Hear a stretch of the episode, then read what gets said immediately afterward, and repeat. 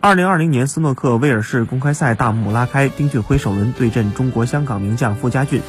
全场比赛，丁俊晖先后打出单杆八十分、九十二分、六十六分，总比分四比二战胜傅家俊，结束三连败晋级。威尔士公开赛是本赛季四战本土系列赛的最后一站。丁俊晖在二零一二年时曾经拿下该项赛事的冠军，当时决赛九比六击败塞尔比。算上年初的大师赛，丁俊晖二零二零年至今参加四站赛事。三次一轮游，总共只赢过一场，而且过去三战排名赛均输给实力并不是很强的唐纳森。过去丁俊晖与傅家俊交手十六次，丁俊晖赢下其中七场。不过，二零一六年至今已经连输三次。